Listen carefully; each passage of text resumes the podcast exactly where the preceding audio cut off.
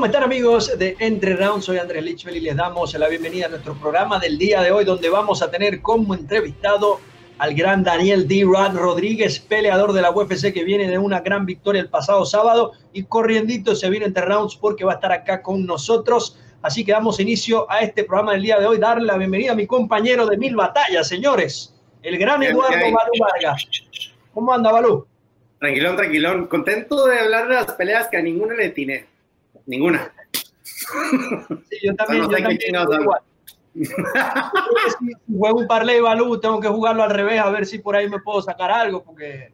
Se me, acabó, me gasté la renta, carnal, todo. no le atiné a ninguno. Pero pues ni pedo, así es esto. ¿Cómo andas? ahí anunciaron la pelea de, de, Sterling contra Peter Jan. Me gusta. Por fin. Me gusta. Esa está buena, es merecida. Creo que se la merecía este, este Sterling. Creo que él debería haber sido antes que Aldo. Obviamente que lo, platicamos unas cuantas veces, pero va a ser muy buena pelea. Más, más que estamos viendo más a este Jan, ¿no? Eh, y verlo, nos está tocando ver y, como que lo están está bajo microscopio, dicen. Entonces lo hemos estado viendo pelear y, él y Sterling, pues los dos va a estar muy bueno ese tiro. No sé quién va a ganar esta, la verdad. Yo, creo que, que va, va, Sterling y ya, bueno, para entrar a nuestro segmento al 100, eh, Cory Sanhagen va a estar enfrentándose a Marlon Moraes. De ahí debería salir el próximo contendiente de la división de peso gallos, que ya vamos a estar hablando sobre eso porque Frankie Edgar viene de una gran victoria. Así que, sin más, vamos a entrar a nuestro segmento al 100.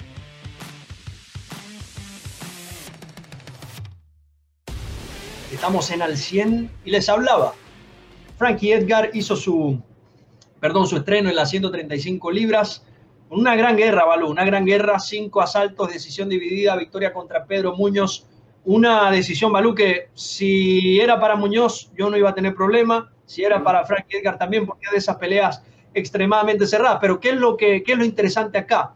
Que Frankie Edgar fue campeón en 155, creo que fue campeón o fue interino en 145 y ahora en su etapa final eh, creo que ya tiene alrededor de 38 años, está bajando al peso gallo y acaba de dar una pelea estelar digna para pertenecer al top de la división donde lo han ubicado en el ranking, Balú. ¿Qué sí, sensación dio Frankie Edgar después de, después de esta gran pelea? Porque había muchas dudas de cómo podía llegar, cómo lo iba a hacer, pero terminó siendo el mismo de siempre. Sí, yo creo que sí, es, es, experiencia, la experiencia fue lo que lo, lo, ganó, ¿no? Yo la verdad pensé que Muñoz pudiera haber ganado esa pelea, pero vi, o sea, sí entendí también que se la dieron a Frank, pero creo que fueron los, los takedowns, ¿no? Los derribes, creo que fue lo que a él ayudó. Eh, pero yo pensé que para mí Muñoz hizo un poquito más daño eh, en los golpes, pero pues igual, no sé, la tuviera que ver otra vez. Y pues está bien porque esa categoría ahorita anda con varios, con varios, ¿cómo se llama? Eh, muy buenos, están creciendo la, la, los que están ahí en 135, imagínate Dominic Cruz con Frankie, eh, Aljamain Sterling con Frankie, José Aldo contra Frankie, o sea, una de esas estuviera, creo que no, podría pelear una vez, ¿no? ¿Quién? Aldo, Aldo?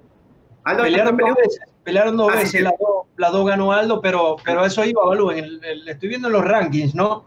Está, colocaron de quinto a Frankie Edgar, Aldo séptimo lo subieron muy rápido los rankings, yo creo, pero pues porque... Creo que sí, también, pero, o sea, no, pero, creo que, pero como te digo, esa categoría, como desde que, desde que se fue ese judo, eh, traen un desmadre.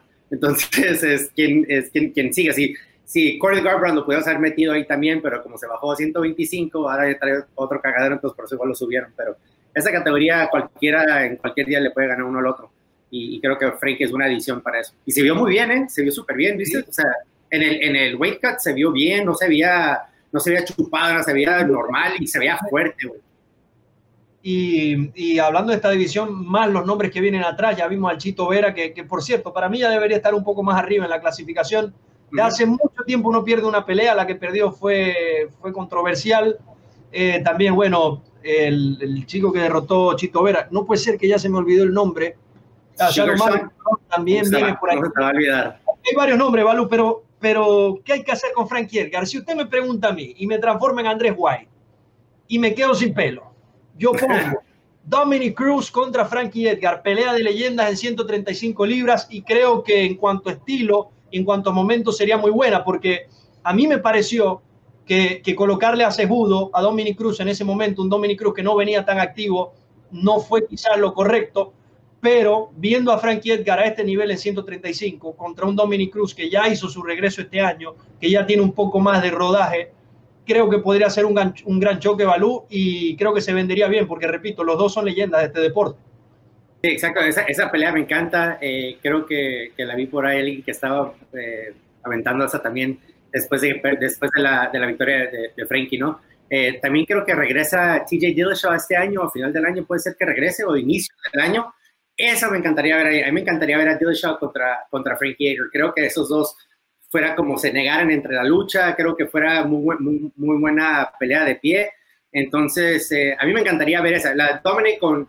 Mira, Dominic y TJ Dillashaw pelean igual.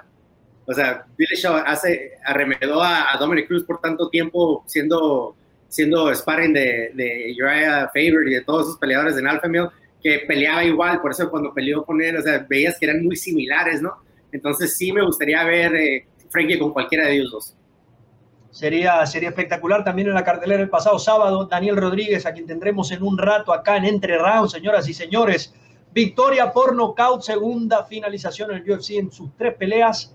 Daniel Rodríguez está teniendo un año, Balú, bárbaro y bueno, me llena de alegría porque tanto tú como yo lo hemos visto pelear en muchos lugares y, sí. y, y bueno, ver ese, ese, ascenso de un peleador de este tipo tan aguerrido siempre, siempre hace sentir bien, Malo.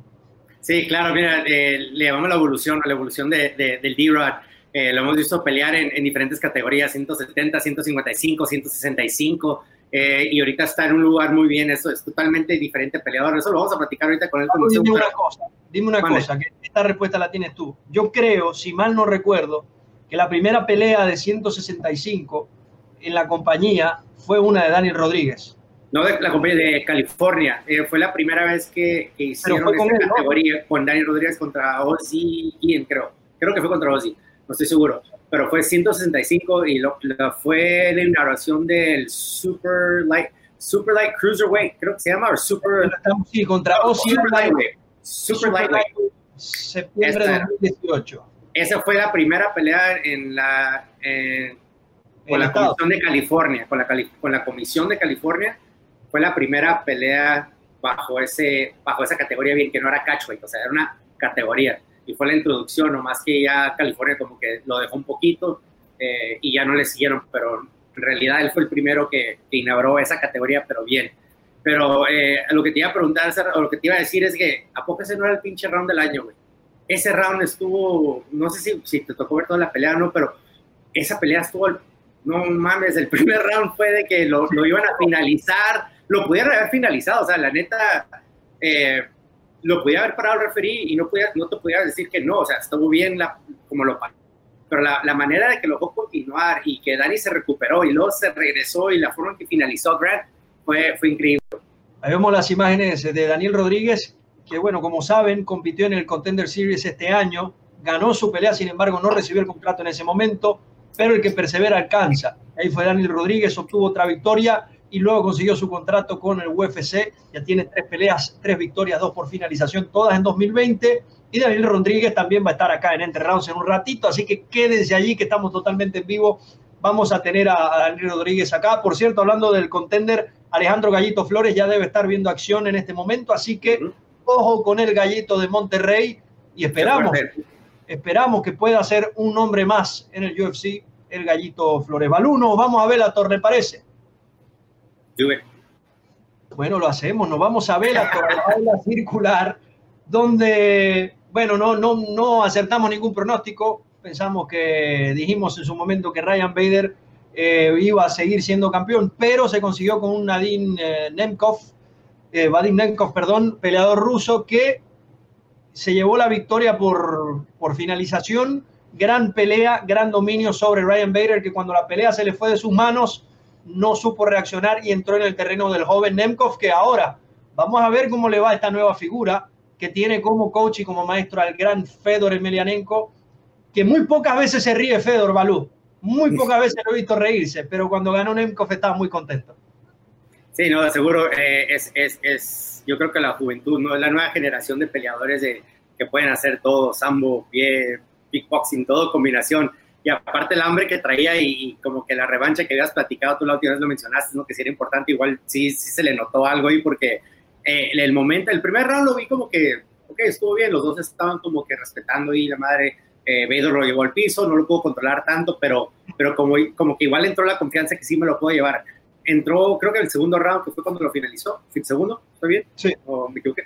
Eh, hizo la combinación más la patada que desorientó a Vader y, y, se le vio, se le vio que, que olió la sangre, ¿no? Probó la sangre el, este joven y, y no lo soltó, güey, no lo soltó se le dejó ir contra la reja, vino, lo veías batallar y se volteaba y decía de otro lado y agarraba el guante y no podía agarrar el guante. Y si le agarraba el guante, le pegaba con la otra mano y se volteaba, le pegaba con la otra mano y lo estuvo, o sea, lo controló y lo finalizó y la verdad, o sea, eh, supo cómo, cómo matar, cómo finalizar la pelea y, y pues muy bien, felicidades por él.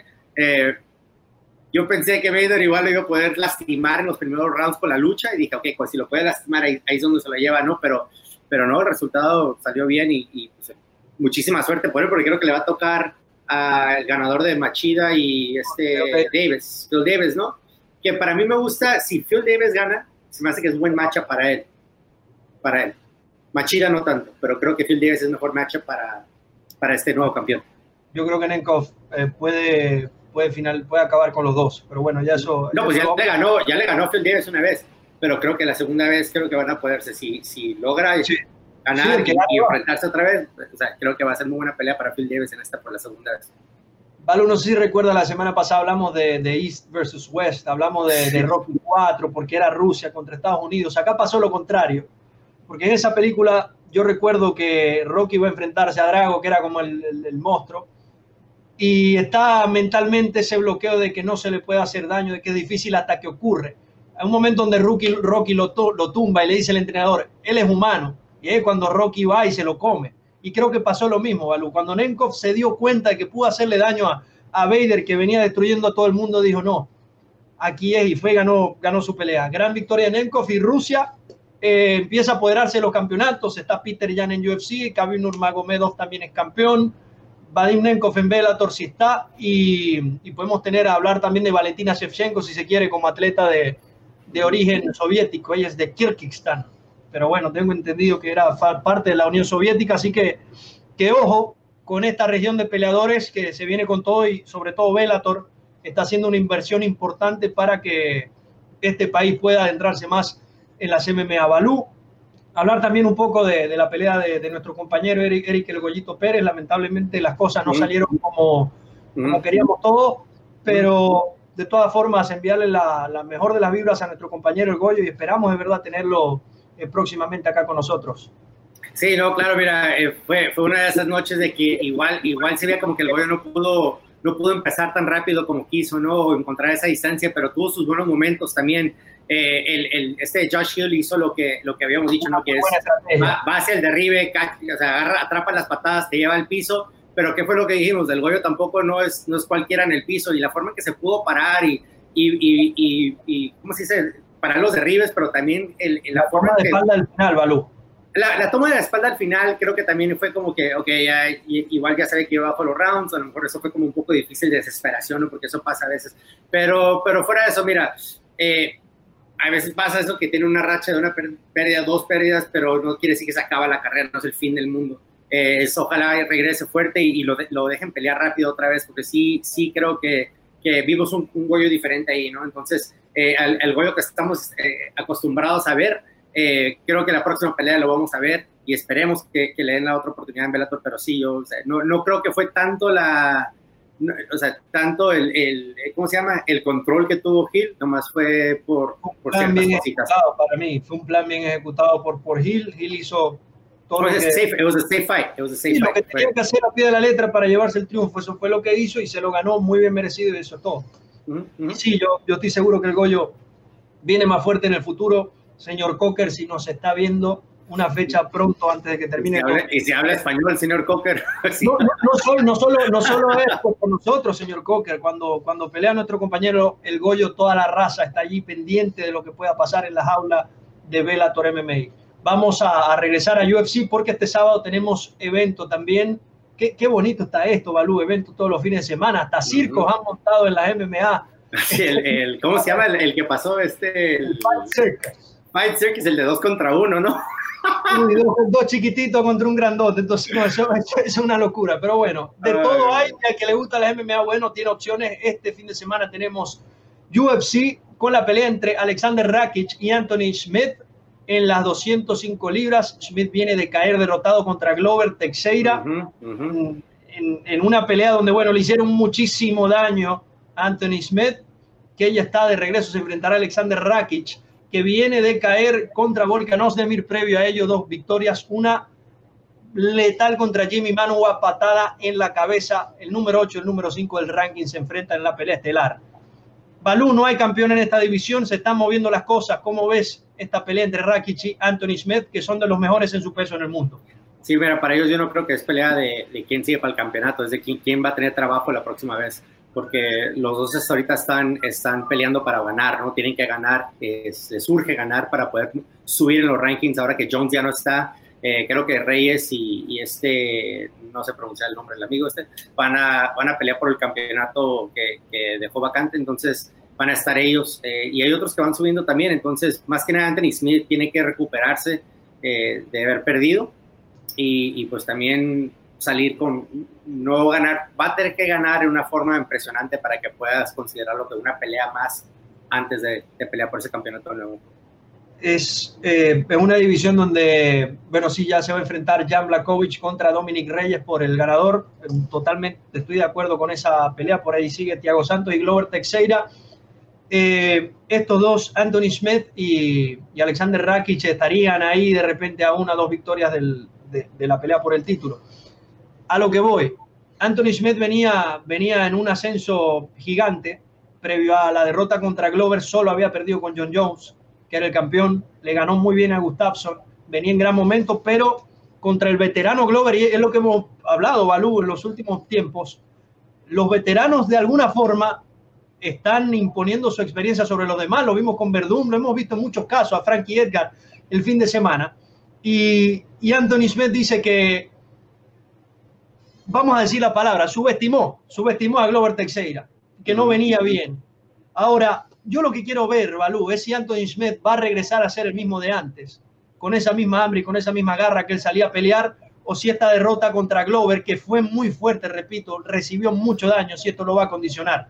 Porque a mí me pueden decir, a mí me pueden decir, y, lo creo 100%, cada peleador va para allá dispuesto a lo que sea, pero pongo que también mentalmente, ahí vemos las imágenes, sufrir un castigo de ese tipo durante tantos asaltos de cierto modo de repente puede, puede afectar un poco sobre todo el principio de la pelea. Ya cuando, cuando estén allí, yo creo que ya todo se olvida y, es concentrarse. ¿Cómo lo ves, Balú? ¿Cómo ves Anthony Smith volviendo a esta, a la, al octágono del UFC?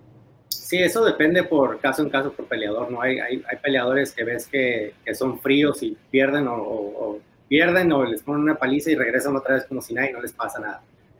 y hay otros que sí les, les les pega, ¿no? Les afecta mentalmente o les, o les hace que entren con cierta precaución o, o sea, salen de su, de su zona de, de ¿cómo es el comfort zone? Que, que es como a lo que están de confort, ¿no? Que saben, que saben, no hacen lo que tienen que hacer, o sea, no juegan el juego de ellos por querer ser un poquito más cuidadosos.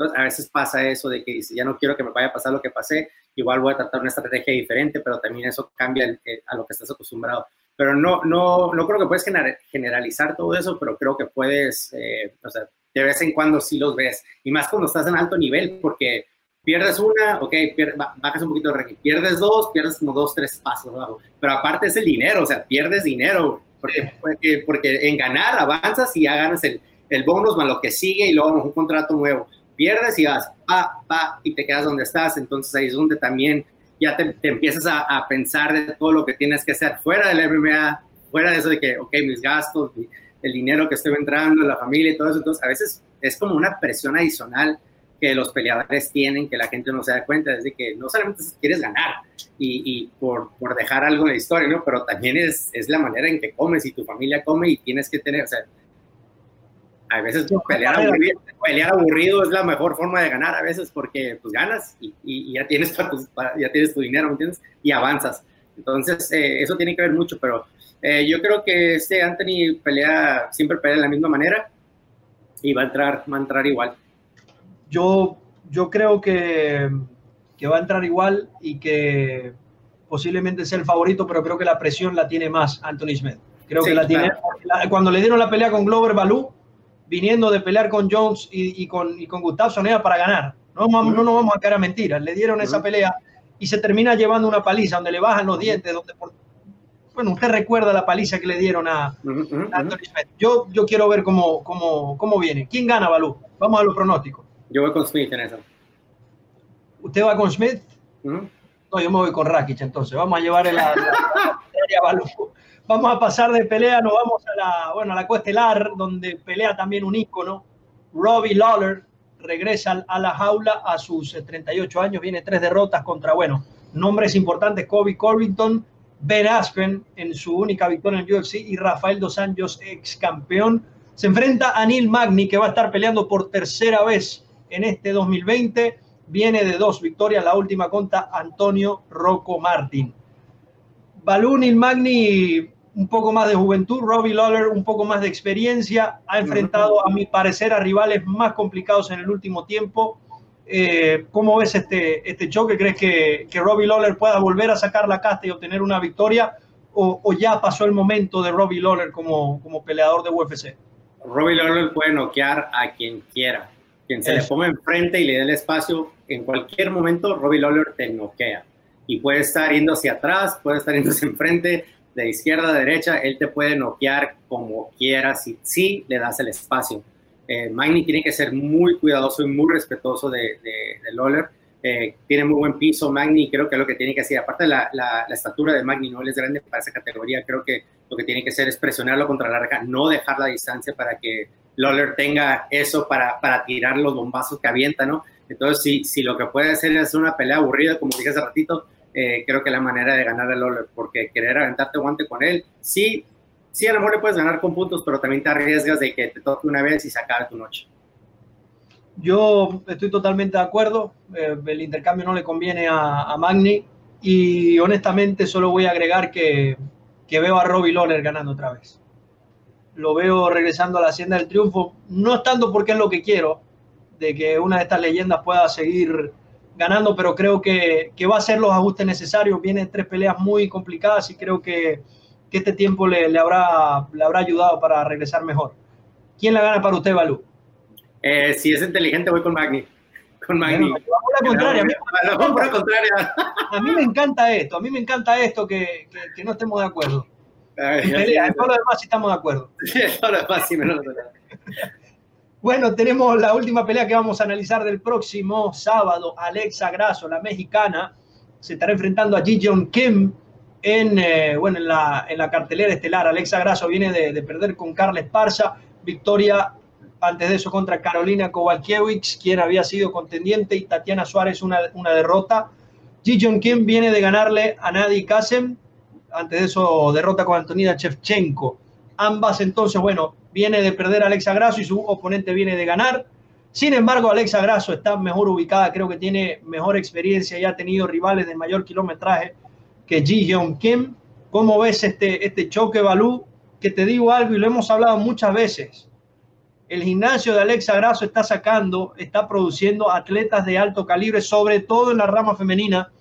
Ya tenemos a Irene Aldana que va a estar ahí con Holly Holm y Alexa Grasso en un gran evento este sábado. ¿Cómo lo ves? Mira, creo que cuando anunciaron esa pelea lo vimos y estamos de que qué buena pelea de box va a ser esa porque los dos las dos tienen muy buen boxeo, o sea, de, MMA, ¿no?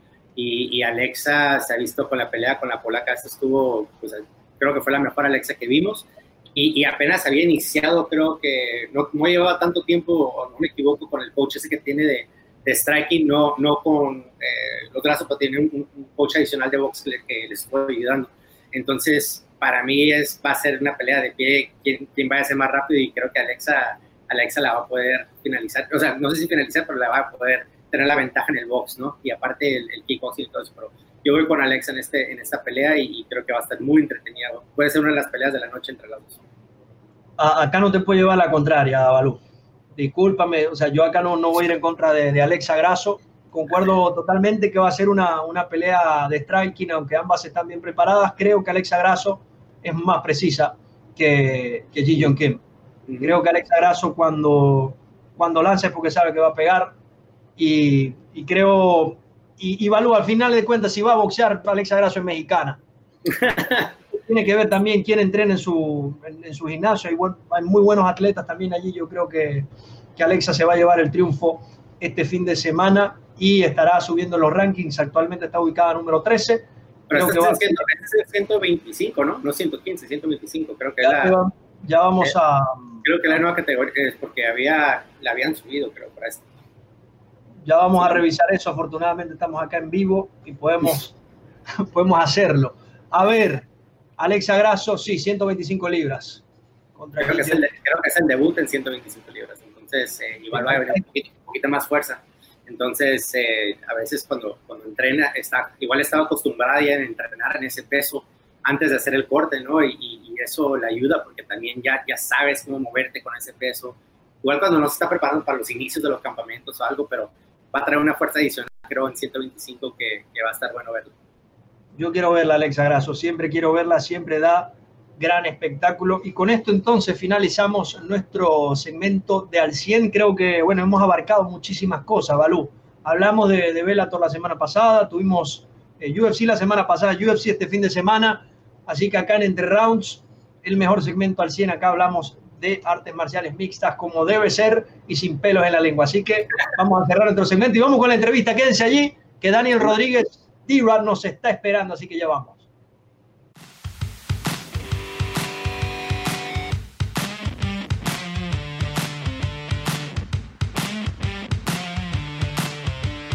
Ya que estamos de regreso en Entre Round totalmente en vivo y es hora de presentarles a nuestro invitado del día de hoy, que viene de ganar de gran manera el pasado fin de semana, nada más ni nada menos, es Daniel d Rodríguez, amigo de la casa también.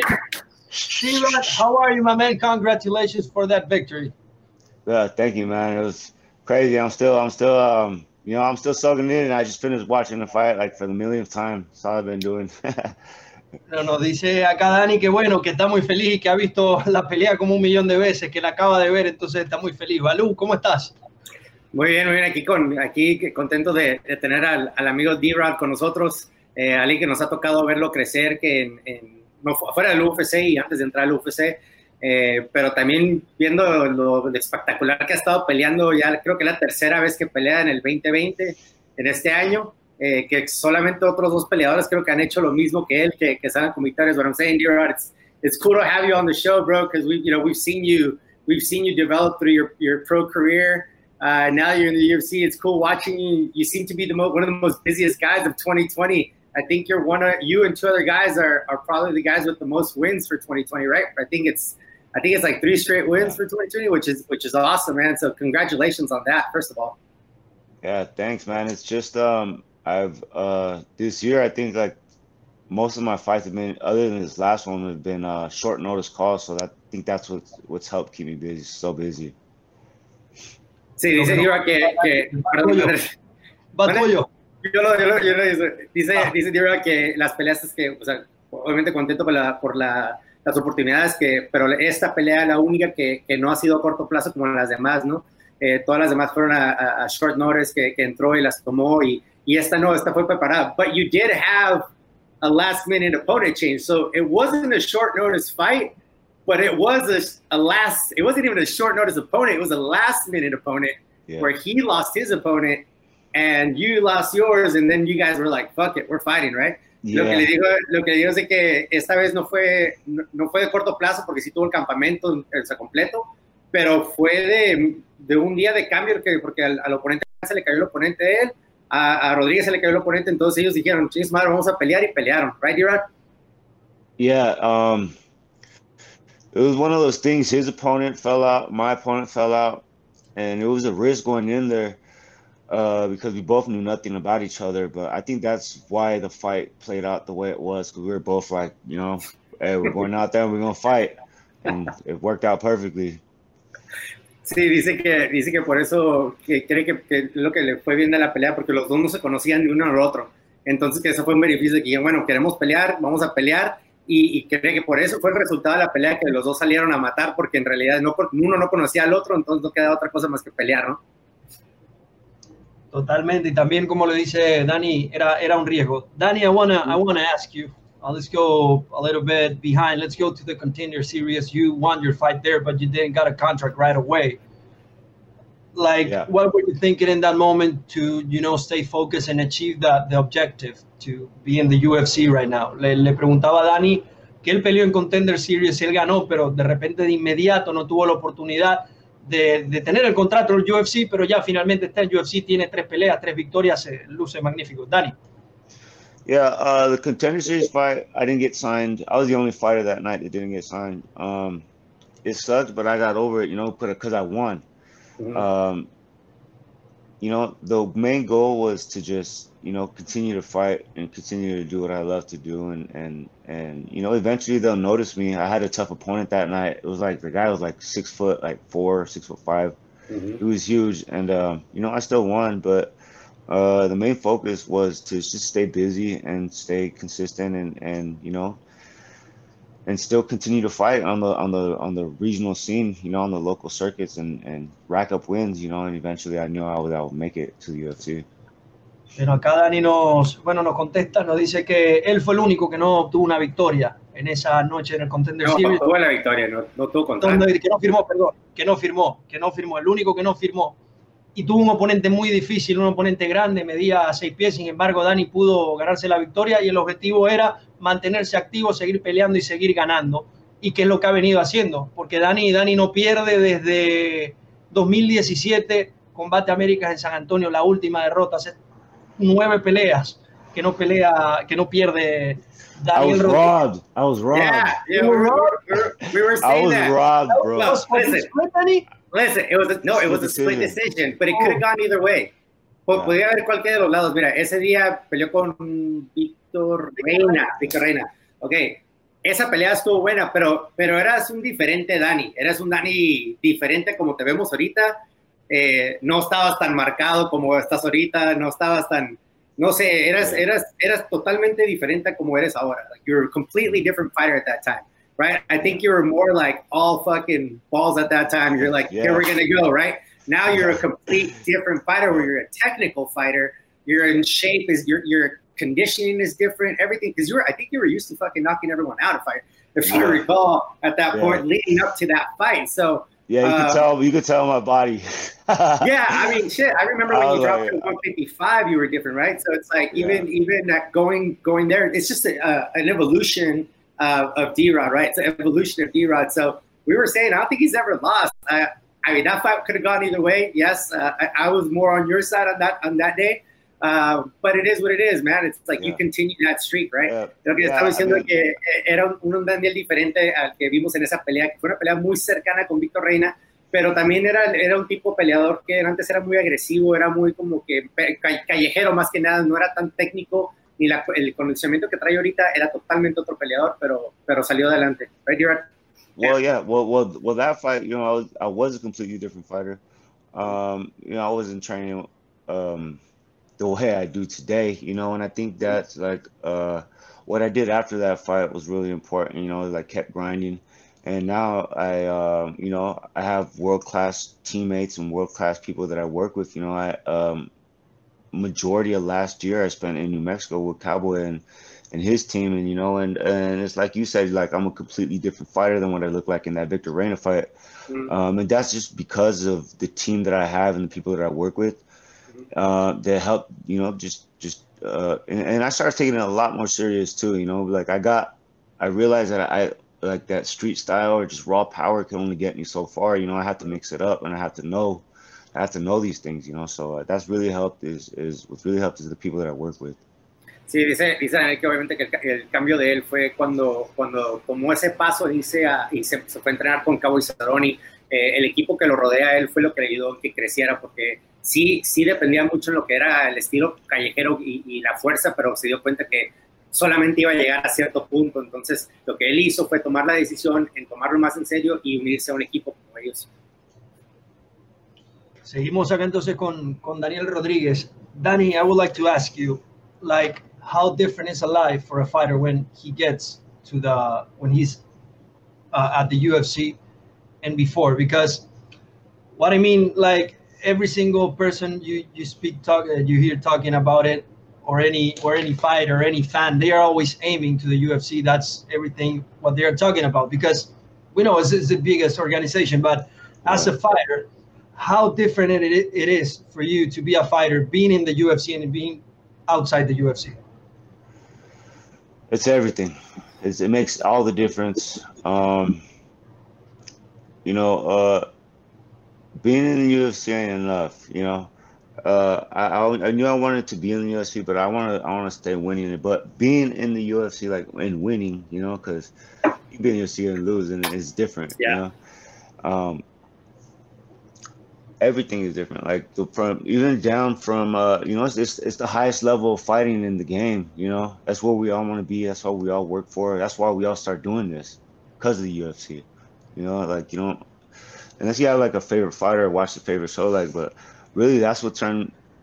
That's why I started training MMA because UFC. But before that, I was boxing, and um, you know, just like the recognition and, and, and the respect level, it goes a long way. Also, like, you know, the paychecks are different. Uh, so yeah, it's life changing. It's like, it's everything, everything is different, you know, um, better, a lot better than what it used to be, bro. I'll tell you that much. Acá, bueno, nos dice Dani, le preguntaba, perdón si no hice la traducción en el momento, que, bueno, mucho se habla del, del UFC, los fanáticos, eh, todo eh, periodistas, todo el mundo habla del UFC, le preguntaba a Dani que en realidad cuál es la diferencia entre un peleador que está en UFC que no está en UFC. Entonces nos dice Dani que, que es todo, aunque estar en UFC no es suficiente porque él quiere seguir ganando y quiere llegar lo más lejos que pueda. Eh, es una gran motivación estar en UFC porque por eso lleva trabajando toda su vida. Antes de UFC era, era boxeo y ahora es decir que lo más alto, la máxima competición está ahí en el UFC y es donde él quiere estar. Y bueno, evidentemente también eh, los pagos son un poco mejores que en otras ligas y eso también, obviamente, esto es un trabajo, esto es una profesión y obviamente estar bien remunerado eh, como persona obviamente puede dar algunas facilidades. ¿Valú? Oye, Dani, eh, llevas que siete años de profesional, creo.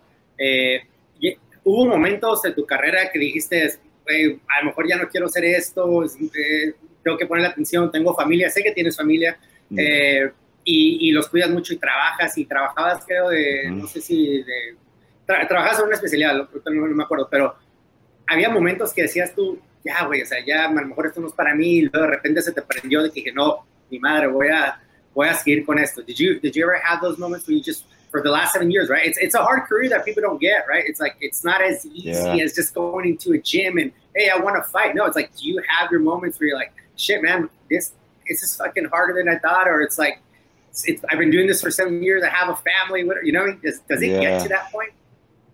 Dude, I sacrificed a lot for this, bro. I can't even tell you how many times I was barely getting by trying to work and train at the same time. You know, uh, it was like really. Uh, I sacrificed a lot, man. I'm not gonna lie. Uh, time, a lot of time going to work, going to, you know, I, I sacrificed a lot of time at home. You know, I'm a father of four.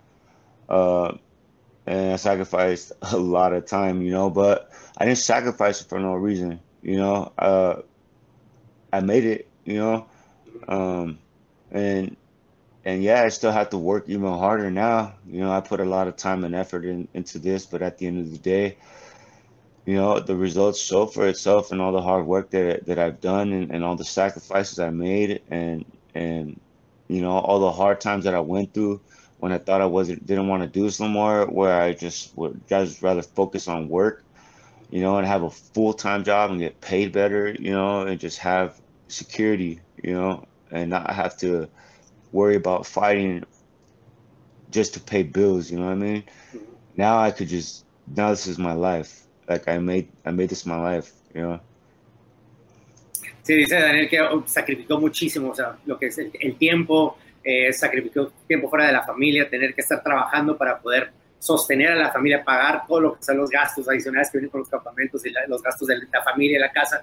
Entonces, que sí sacrificó mucho, pero que al final de cuentas estaba valiendo la pena. Ahorita ya, ya no tiene que preocuparse en dejar eh, que entrenar y tener que ir a buscar un trabajo completo para poder, porque o sea, te cansas más que nada de vez en cuando no, no tener esa seguridad. Y dice que ahora que ya él está yendo en el UFC y llegó a, a, donde quiso estar, ya ahorita ya se puede dedicar 100% a, a, entrenar y también tiene eh, lo suficiente para sostener a la familia, ¿no?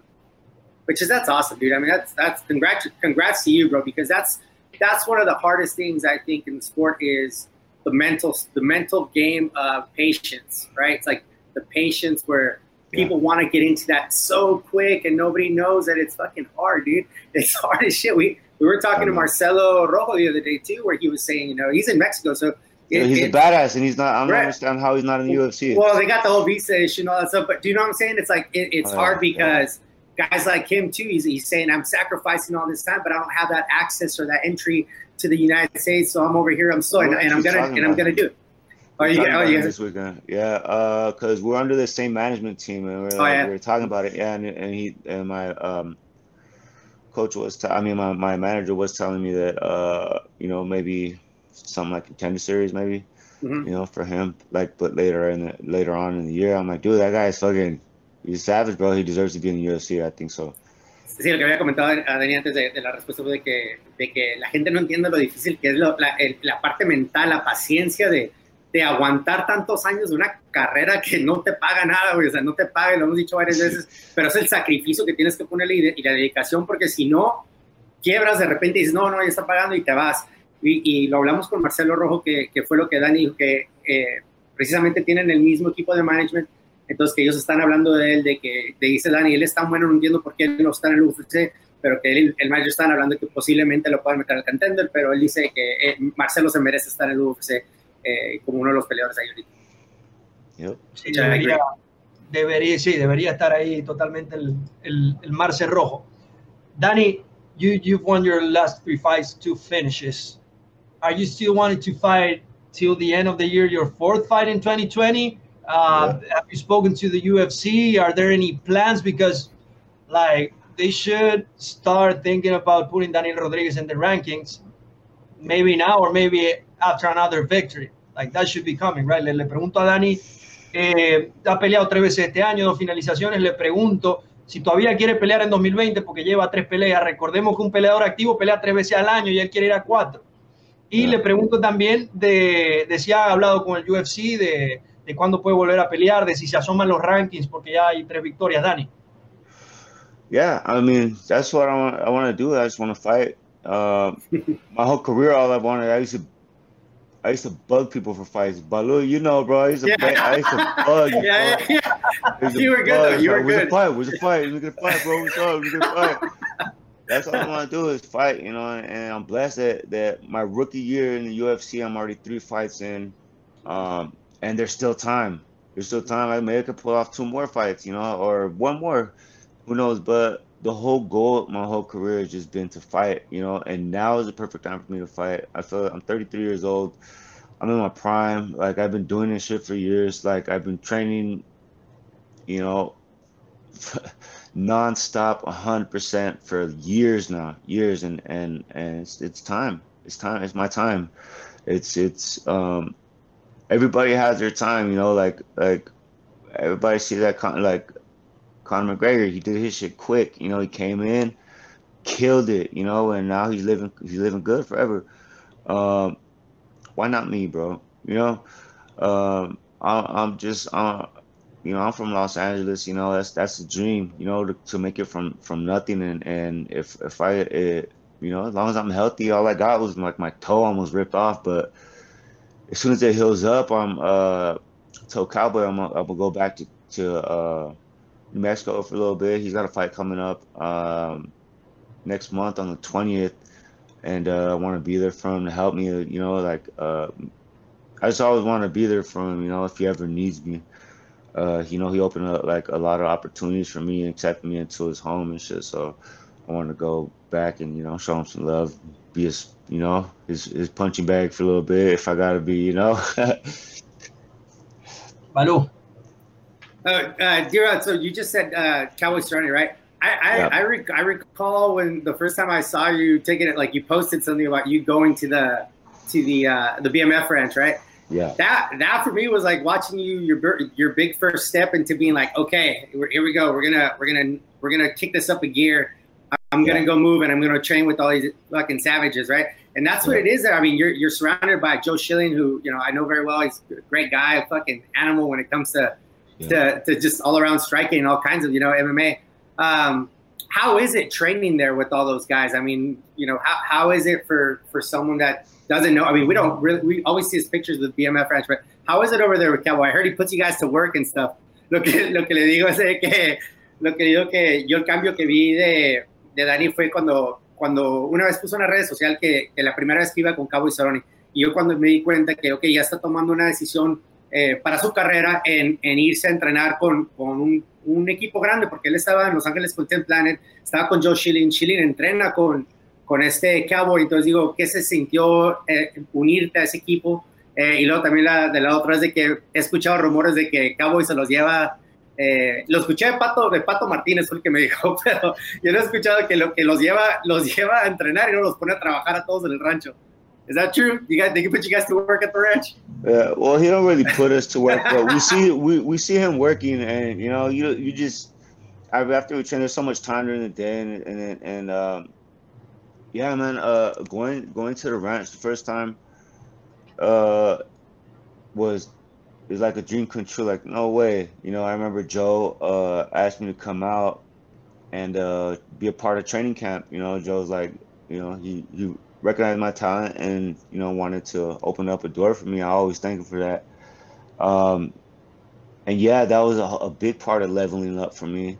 And I, that was when I was like, I realized, okay, like this is just happening, you know. And that going out there alone was a sacrifice itself, you know. It was like, damn, I'm like leaving everything. I'm leaving everything to go pursue my dream and and and uh, I get there and, and Cowboy's such a cool ass dude. And actually, that guy inspires me, man. That guy's a fucking man's man. You know, he loves working. He loves work. He loves he loves working so much, dog. Like that's all he does. You know, like he could do that shit all day. You know, sometimes you gotta drag his ass off the tractor and shit. You know, uh, but yeah, man, that's definitely like a fighter's oasis. I believe. Um, being out there you know, sometimes like you got to take time for yourself and shit, you know. And I, and I did, and, and it made me realize a lot of things about myself and my career and, and what's possible and the possibilities of where I could take this if, if I really, you know, take advantage of these of these great situations that I'm that that I'm put in. So if, when I'm out there, uh, you know, of course I'm working. I'm happy to be there. Like you don't make us work. I'm like I'm happy to work. I'm happy to build shit. You yeah. know, like I'm happy to build shit and just be a part of everything right there. You know, Cowboy's a true legend in the game. Oh yes, yeah. You know, he's a he's an awesome dude. He's a man's man. Um, you know, and, and he just shows me love, bro. So that's why I'm gonna show love right back. I'm always, you know, I feel like family out there. He makes you feel like family, and that's how I met Bato out there. Bato's cool as hell. That's my homie. Yeah, you Pato Martinez. yeah, he's a wild. He's a wild man too yeah, that's my boy, you know, and and, and uh, yeah, you kind of got to be a, a, wild man out there if you want to go out there, you know, and survive. You know, just just be like, like Bato, like he puts in work. He he like me and him, like people will tell you, like Bato works hard when he's out there. He'd be up at five in the morning in, in the gym before we all even get there. Like he would have already got a workout in, mm-hmm. and uh yeah, he's just like me. While you're out there, you take full advantage of, of the situation, and you know you work hard and you earn your you earn your spot. You know you earn your room out there. You know what I mean? Yeah. And uh, yeah. yeah, it's all love, bro. It's a great experience. I'll, that's, I'll that's I'm right. always want to come back. Eh, dice Dani que, que, la experiencia que cuando él se fue con, a entrenar con Cowboy Cerrone sí fue como que el, el inicio para eh, fue, fue, fue, parte del sacrificio que estuvo platicando hace rato de que él se fue y se fue solo pero estando él con, con Cabo y Zorro dice que lo inspira mucho porque él es el tipo de persona que, que, que, te motiva, pues, ¿no? Porque siempre está entrenando y siempre está trabajando en el campo y haciendo lo que tenga que hacer para sostener el rancho. Y entonces como que no te quieres quedar tú también ahí, quieres también ser parte de eso porque si lo ves a él como que te está motivando en, en querer hacer lo mismo, entonces dice que es como un oasis para peleadores en donde en donde te motiva para ir a entrenar y, y, y, vale la pena el sacrificio que estás haciendo de irte de tu casa de tu familia eh, entonces, para él, él siempre encantado y, agradecido con, con la ayuda y el apoyo que le ha dado Cabo y Cerón. Entonces, por eso es que él quiere regresar a, a regresarle el favor. También está mencionando de, Pato Martínez, que lo hemos visto pelear unos peleadores muy buenos de México. Eh, dice que Pato de él, o sea, los dos siempre están juntos, que es muy buen amigo de él y que Pato siempre está a las 5 de la mañana, uno de los primeros que está entrenando en el gimnasio. Eh, entonces, por eso los dos siempre, siempre se llevan muy bien, porque como que uno al otro se, se, se empujaba ahí, ¿no? That's cool, bro. That's that's awesome. That's I mean, fighters need to do stuff like that, right? You need to just get you know get up, grab your bags, and go, and be like, hey, I got to go do this because this is yeah. what I got to do. what I got to yeah. do. You know? Yeah. That's rad. That's rad, man. Yeah. That's a good story. Hey, D-Rod, I can see a Kobe Bryant uh, poster behind you. Uh, yeah, bro, I had to do that. I set that up just for. oh, it looks great. great. By the way, so I just wanted to ask you, like, like, does he inspire you as, a, as an athlete? And I don't know if it's coincidence, but his birthday was one day after your fight. Uh, do you realize that? And like, how what's Kobe Bryant for you? Because you have that beautiful poster behind you. He has a tattoo, I think, too, and a mouthpiece, yeah. right? Yeah. Yep. yeah, man. Um, Kobe Bryant is my hero, man. Um, you know, I was just watching um ESPN uh detail um and had Phil Jackson just showing like just like watching him on the court, you know, or his work ethic is really inspiring and everything he did for the Lakers and, and as an athlete and as more than that, man, just as a man himself, the man that, that he became, you know, just like a true legend of the sport. Like, like there's nothing, there's nothing like the man, Doug. You know, um, man, sucks he's gone. You know, be forever missed. But just uh, he left, he left more than just his Lakers, uh, you know, legacy. He left, he left a, a mindset. You know, a mindset that that you know I've I've like t- really taken into and like um you know, it's it's different. It's a different way of thinking, and uh, I think it helps me on the daily. Uh, you know, just to be like Kobe. You know what I mean? I want to be the Kobe MMA. Like it's just you want to be the best. You got to work hard. You know, and, and you gotta you gotta put in the work. You gotta like you gotta eat this. You gotta breathe this. It's gotta be life. You know, and I feel like that's what basketball was to Kobe. I'm a true basketball fan true Lakers fan, forever Kobe fan. And yeah, man, it just it's a mindset thing to me. Bueno, explica Kadani que Kobe Bryant no solo era un gran eh, basquetbolista, sino que también pudo implementar una forma de pensar, un mindset que se puede seguir como ejemplo para poder triunfar, que el legado de Kobe va más allá de lo que pudo hacer en la cancha, fue una gran persona, un gran padre, se convirtió en un gran hombre y eso es evidentemente un gran ejemplo. Y nos dice Dani que él quiere ser el Kobe Bryant de las MMA. Eh, Kobe Bryant es su héroe y él, y él considera que, así como lo hizo Kobe, eh, que dio el ejemplo de que hay que entrenar y hay que, hay que trabajar muy duro para llegar ahí, Dani quiere, quiere, quiere pues lograr lo mismo que, que Kobe Bryant. Y bueno, evidentemente Dani también es, fanático de los Lakers, vive en Los Ángeles. Y, y, bueno, muy especial entonces esto de, de saberlo. It's very good to know, Danny, how this type of athletes they go further. That there are no barriers on any sport or any nationality.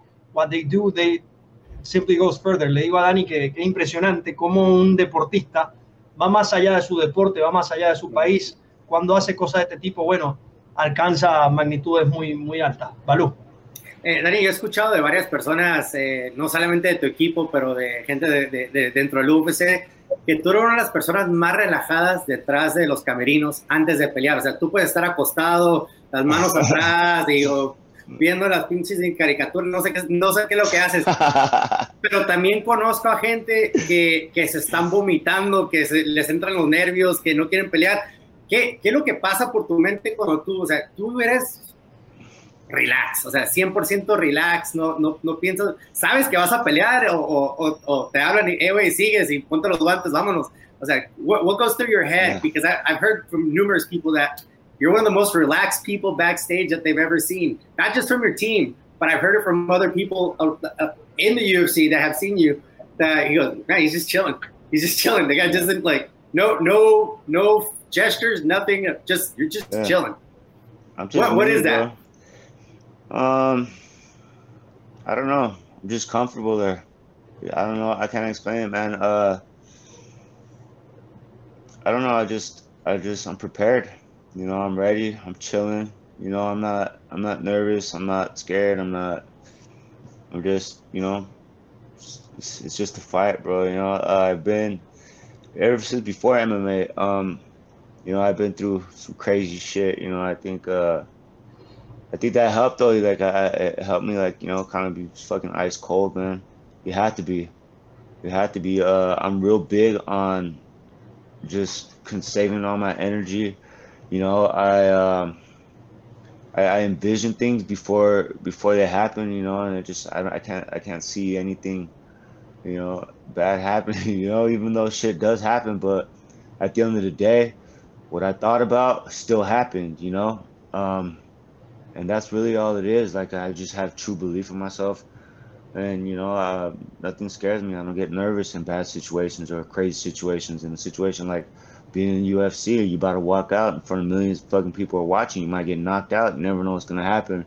But that's it's actually a lot safer than a lot of things that I've been through. There's been times where, like, if I get if I get knocked out or whatever, there's a ref there to stop it. You know, uh, there's been times where I've been in a situation where shit, if I get knocked out, I don't know what the fuck's gonna happen. You know, uh, you know, and, and it's just it's just experience in life that made me this way, bro. Sí, sabe que no, no, sabe exactamente qué es lo que es, pero que no tiene ningún tipo de miedo, no, no, no es algo que lo pone nervioso. Él entra preparado. Eh, obviamente dice que él ha pasado por cosas en su pasado que, que igual lo prepararon para, para poder estar en este tipo como de, de, relajamiento antes de pelear, que para al final de cuentas es una pelea para él, eh, pero que también que lo hace entrar con una mentalidad fría, ¿no? Que dice, yo voy a pelear, eh, me estoy visualizando cosas que pasan, o sea, antes de la pelea y, y sabe suceder que ocurre, ¿no? Que ocurren las, lo, lo que visualicé y, y, como dice él, aquí si me noquean en la pelea, hay un ref que va a llegar y me va a defender. Y yo he estado en situaciones donde me, igual me han noqueado, pero no, no, no sabía qué más me podía haber pasado, ¿no? Entonces, por él dice, por eso es que él entra tan relajado, porque él, él va con esa, con esa calma de que es, es solamente una pelea y, y, él va preparado. Dan, this would be my, my last question before Balu's question. Um, so you fought three times this year, twice in the Apex after COVID with empty arena, but your first, your debut, I think it was with uh, with a crowd, right? Yeah you you did a great submission that has been one of the best in the year so far. Performance of the night. How different like is fighting in a huge arena, plenty of people, and fighting in the apex with uh, with no people in the same year. Le, le, pregunto a Dani que él peleó este año las tres veces. La primera vez fue una, en una arena llena, repleta de gente, pero ya sus dos últimas han sido después del COVID, donde ha, ha competido en el Apex sin público en otras circunstancias. Le pregunto qué, qué tan diferente ha sido las dos experiencias en un mismo año. Dani. Um, it's it's a major difference. Uh, the energy in the crowd makes a big difference. Um, you know, because everybody's screaming at the at the cage, you know, and all that's energy, you feel it. Um, and fighting at Apex is like sparring. You know, it reminds me of sparring to me. It's like uh, going there.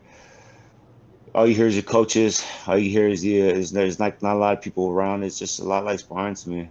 You know, that's why it makes no difference to me. I mean, at the end of the day, when they lock that gate, I can't hear the crowd. You know, I can't hear. You know, I can't hear nothing except the other guy breathing and my coaches. You know, before I couldn't hear nothing. It was just like a la verga, wey, go out there.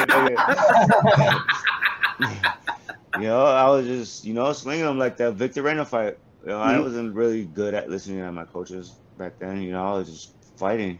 You know, and and uh yeah, um, it's like my third fight. My third that was my third time fighting at Apex. The first one was a contender series. The contender series there was there was some people there, mm-hmm. but it was weird. It was quiet. It was like they couldn't cheer or something. I don't know what it was about, but um, yeah, so I, it's it, it, makes no difference to me really. You know, it just you feel a little bit more energy when there's a crowd. Nos dice Dani que obviamente cuando hay público se siente una energía más grande, está toda la, toda la gente gritando hacia, hacia las aulas. Sin embargo, Dani nos cuenta que cuando una vez que se cierra esa puerta en las aulas, él no escucha absolutamente nada, él va a lo que va Evidentemente en el Apex sí puede escuchar a sus coaches, a, a, los coaches contrarios. Nos comentó también que en el Contender Series, que ya había peleado en Apex, había una gente gritando, haciendo porras a ciertos peleadores. Pero bueno, en, en líneas generales, cuando la puerta se cierra, Daniel Rodríguez no escucha absolutamente nada, está enfocado en su pelea. Y bueno, lo, lo que ha hecho es ganar. Así que indiferentemente con gente, sin gente, aula chiquita, aula grande, como sea ahí el Daniel Rodríguez sigue ganando, así que, que muy poca es la diferencia. Balú, las Sí, Dime otra vez. Ah, sí, sí, mira, te voy a decir ahorita el comentario que hizo de, de que él lo más escucha al peleador respirar. La forma en que él estaba conectando para finalizar esa pelea, estabas pegando como heavyweight, güey. Te oías los, los golpes que se escuchaban y, y, y, y lo escuchaba en la tele y dije, "Ah, "Esto ya lo mató. Pero, pero estaba, o sea, los golpes, es lo que me, a mí me gusta que no hay gente porque lo puedo escuchar, no puedes escuchar. Eh, no, no tanto la pregunta, más que nada, Dani, te deseamos lo mejor del éxito. Eh, encantado de verte, verte crecer, evolucionar como peleador, güey. Sigue, sigue chingándole, dándole. Haz lo que estás haciendo, que, que lo que estás haciendo lo estás haciendo bien, güey. Y, y siento que el UFC va a estar súper contento contigo porque la forma en que peleas es lo que ellos ocupan y es lo que esa categoría necesita. Entonces, eh, ojalá sigas, o sea, te sigan dando buenos oponentes para que vean y puedan verte usar tu jiu-jitsu, tu, tu todo de grappling, todo lo que sabes hacer, güey, evolucionando. Entonces, te deseamos lo mejor de la suerte, cabrón, y, y ya sabes, a ver cuándo nos, cuándo nos vuelves a acompañar otra vez, pero fuera de eso, carnal, chingo de éxito, güey. Thank you, bro. Thank you. Bueno, Yeah, for sure, dog. También, bueno, Dani, también darte, darte las gracias y de verdad decirte que, que verdad es un honor haber, haber compartido nuestra etapa en Combate Américas. Eh, Dani creo que finalizó todas sus victorias en combate, era uno de los peleadores que cuando yo entré en la, compañía, lo vi pelear, ganó su, primer choque de gran manera y dije como, wow, este es uno de los que, de los que trae de verdad el show y, y- y años después eh, está en el UFC ganando y Dani, eso en verdad eh, creo que es lo más bonito de, de mi lado de la profesión, poder ver este tipo de, de historias y, y, bueno, mantener, estar acá reunidos otra vez hablando. Así que muchas gracias, Dani, por habernos acompañado y, y desearte el mejor de los éxitos. Eh, sé que no es solo llegar al UFC, es mantenerse y ser grande allí. Y como estás haciendo las cosas, sé que así va a ser. Estuvo con nosotros Daniel D. Rodríguez, Eduardo Balú Vargas, quien les habla Andrés Lichwell y bueno, invitarlos a seguir viendo Entre Rounds, seguirnos en las redes sociales, arroba Entre Rounds en todas las plataformas. Ahí nos puede conseguir toda la información en todas las plataformas de podcast. También estamos gracias a Revolver Podcast, agradecido con MMA1 por la distribución de este gran eh, ejemplar de Entre Rounds y bueno, agradecido con nuestro productor Gonzalo Pipo Wagner. No se lo pueden perder, será hasta la próxima. Adiós.